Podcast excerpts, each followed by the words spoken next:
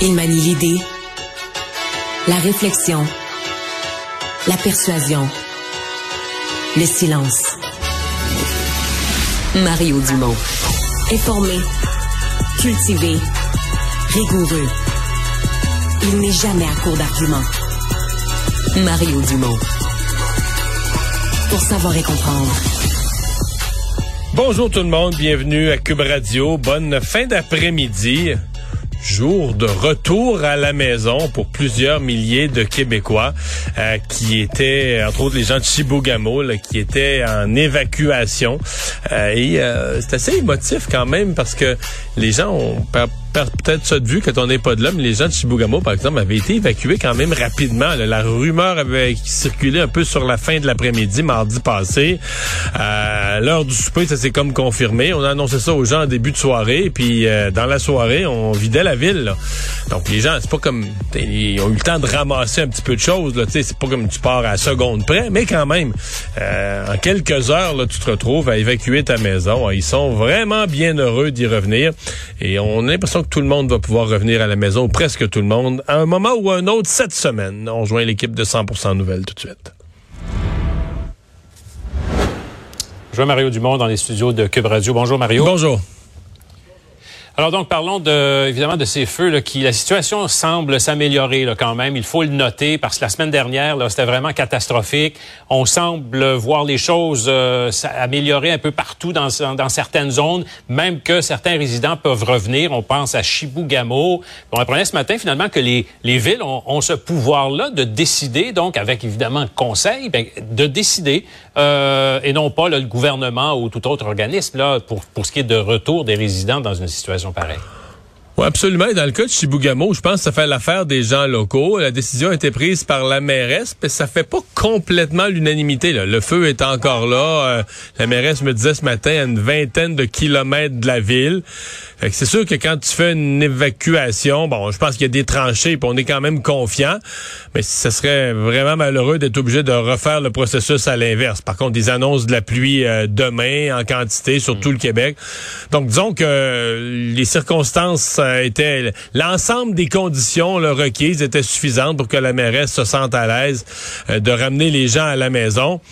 Euh, je le disais plus tôt ici à Cube, Sylvain, on perd de vue que les gens sont quand même parti vite, hein. Mardi passé, euh, Bon, c'est sûr que le feu, il y avait eu des évacuations un peu à Chapelle, la ville voisine, le feu était autour, mais en l'espace de quelques heures à peine, on est passé fin d'après-midi avec quelques rumeurs, une réunion spéciale à l'hôtel de ville, à l'heure du souper, la décision s'est prise, puis a été transmise aux gens en soirée, en début de soirée, mais en soirée, sais, les gens ont eu, bon, ont eu quelques minutes, quelques heures pour ramasser leurs affaires les plus précieuses, mettre ça dans la valise de l'auto, puis euh, on décolle, on se souvient des images de la file à queue leu, les gens quittaient la ville.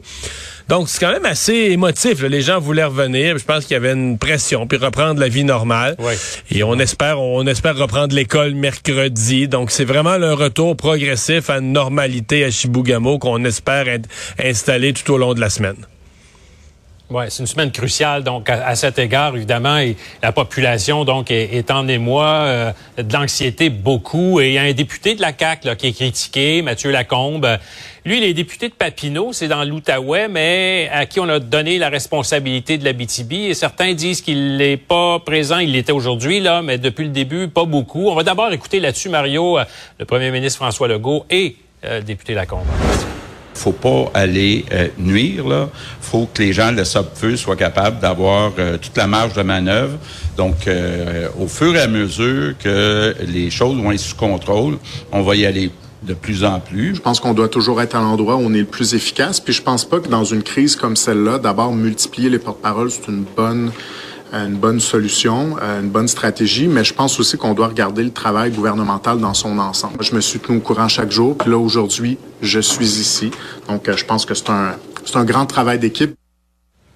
Je me rappelle au début, Mario, euh, de sa nomination dans la BTB, on critiquait parce qu'on a raflé tous les députés, tous les sièges, et puis il n'y avait aucun porte-parole de la BTB au gouvernement. Ouais, mais c'est ça le vrai problème, Sylvain. C'est un peu ça qui, c'est un peu ça qui ressort parce que, dans le fond, celui qui a été présent, celui qui s'en est occupé dans toutes les régions, c'est le ministre de la Sécurité publique, François Bonnardel. Mais tu sais, c'est comme un rappel un peu douloureux que, bah, Mathieu Lacombe, c'est le ministre de l'Outaouais dans la tête des gens. Puis là, on lui a donné la BTB, mais il faut se souvenir des circonstances, là. Les gens de la BTB étaient fâchés euh, dans leurs trois élus régionaux, même quatre si on inclut Ngava, aucun avait été nommé ministre. Donc, il y avait une frustration.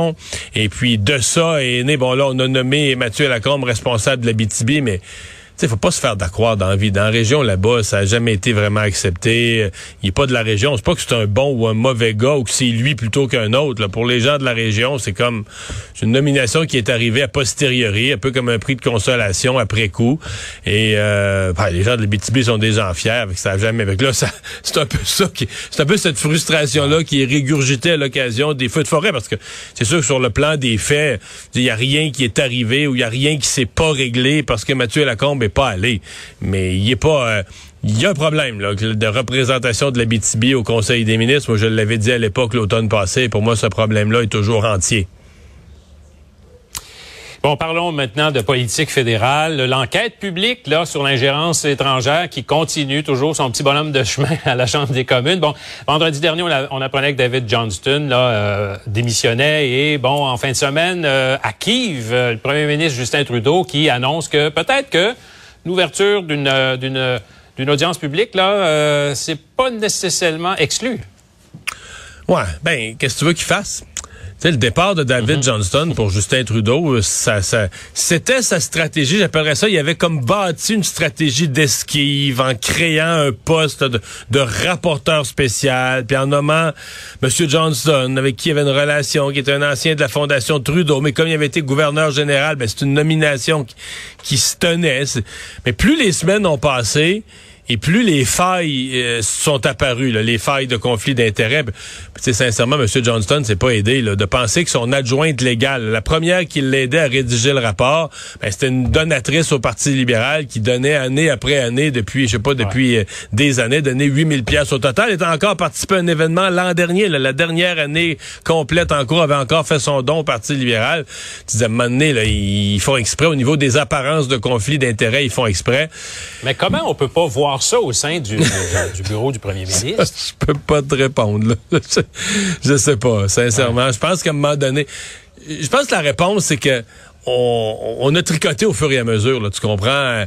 Il, il voulait pas faire une enquête publique, fait que là, il essayait, sais. Quand ils ont nommé David Johnston, il y avait même pas de mandat. C'est comme ils ont trouvé le monsieur, puis il y avait même pas encore le mandat exactement. Tu sais, on demandait, mais c'est quoi le rapporteur spécial, qu'est-ce qu'il va faire? Ah, ça s'en vient, ça s'en vient. Mais tu sais, c'est comme euh, tu, tu, tu, bâtis l'argumentaire, tu bâtis les mandats en avançant, mais tu sais pas vraiment où tu t'en vas.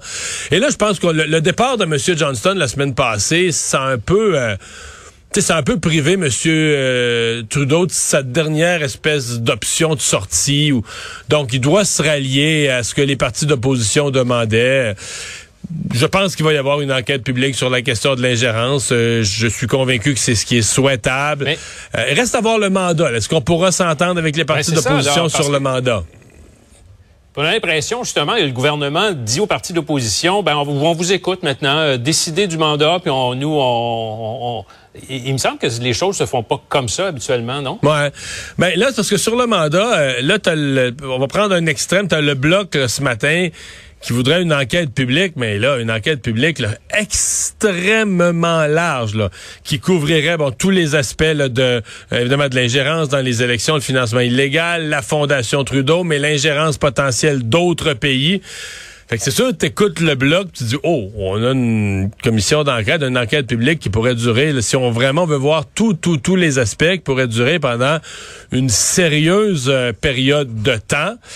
Euh, est-ce que le gouvernement pourrait lui souhaiter une, euh, à l'autre extrême là, une commission très très restreinte là, sur non pas trop pas trop sur le passé, plus sur sur l'avenir. Quelles sont les solutions qu'il faut mettre de l'avant pour l'avenir, puis pas trop creuser le passé. Puis, peut-être entre ces deux extrêmes là, on trouvera un compromis, peut-être pas non plus. Donc, donc la question c'est est-ce qu'on s'entendra sur le mandat, puis est-ce qu'on s'entendra sur le nom d'une personne qui puisse euh, présider ces, ces travaux là.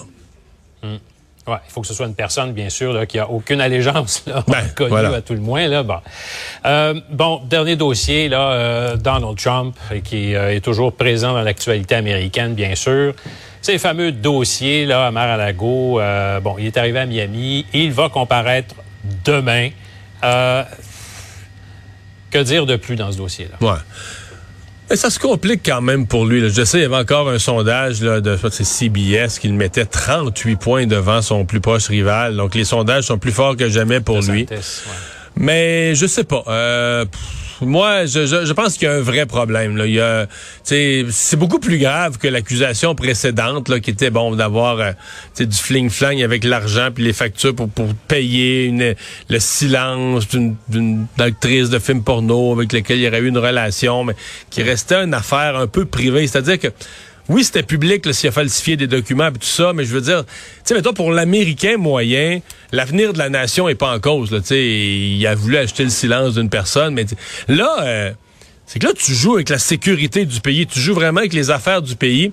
Et les images qu'on voit, moi, Sylvain, euh, je crois beaucoup parfois que les- au-delà des accusations, de la nature des accusations, tu sais, une image vaut mille mots. Et dans ce cas-ci, je pense que les images sont Ouais. très, très fortes de voir la quantité de caisses de documents. Puis, entre toi et moi, l'image, après ça, c'est-tu quétaine chez eux? là? Mais tu sais, l'image de la salle de bain, celle où on voit l'évier, puis le mur, Ouais. tu sais, les caisses le long du mur, puis l'évier, puis là, en dessous de l'évier, puis devant la douche, puis tout ça. Euh, je pense que c'est la prochaine, là, dans la série de photos. On va la, celle-là avec la salle de Hey. bain, regarde avec l'évier, avec le miroir quétaine. Mais, Ouais, euh, tu dis, les en gens voient temps- ça, ils ils se disent, ça, c'est nos documents confidentiels, c'est nos secrets nucléaires, c'est nos secrets militaires. Ben, je pense qu'il y a un réel malaise. Et là, tu comprends, ça enlève toutes les toutes les, les hypothèses que c'est une distraction. Il y avait quelques enveloppes de documents là, perdus dans un tiroir. Voyons, Sylvain, si t'as si tout ça chez vous, tu le sais, tu peux pas dire, ah ben là, moi, je te distrais, j'ai pas vu. Ta salle de bain, des, des caisses de documents jusqu'à hauteur du plafond. Il y a comme une intention, il y a comme une volonté là, de, de frauder l'État, de, de s'approprier des documents confidentiels qui va, je pense, finir par... C'est pas vrai qu'il n'y a pas un certain point où il y a une trace dans l'opinion publique. Là. Ouais, mais il y a aussi là, beaucoup de facilité à se présenter en victime Ah. et bon à maintenir ce lien avec ces partisans là, qui. Ouais, ça, c'est ses partisans les plus chauds. Ses partisans les plus chauds et ceux qui sont armés pourraient-ils commettre des gestes inquiétants pour l'avenir du pays? Ça, c'est une autre question dont il faudra qu'on reparle. Ouais. Merci Mario. Au revoir.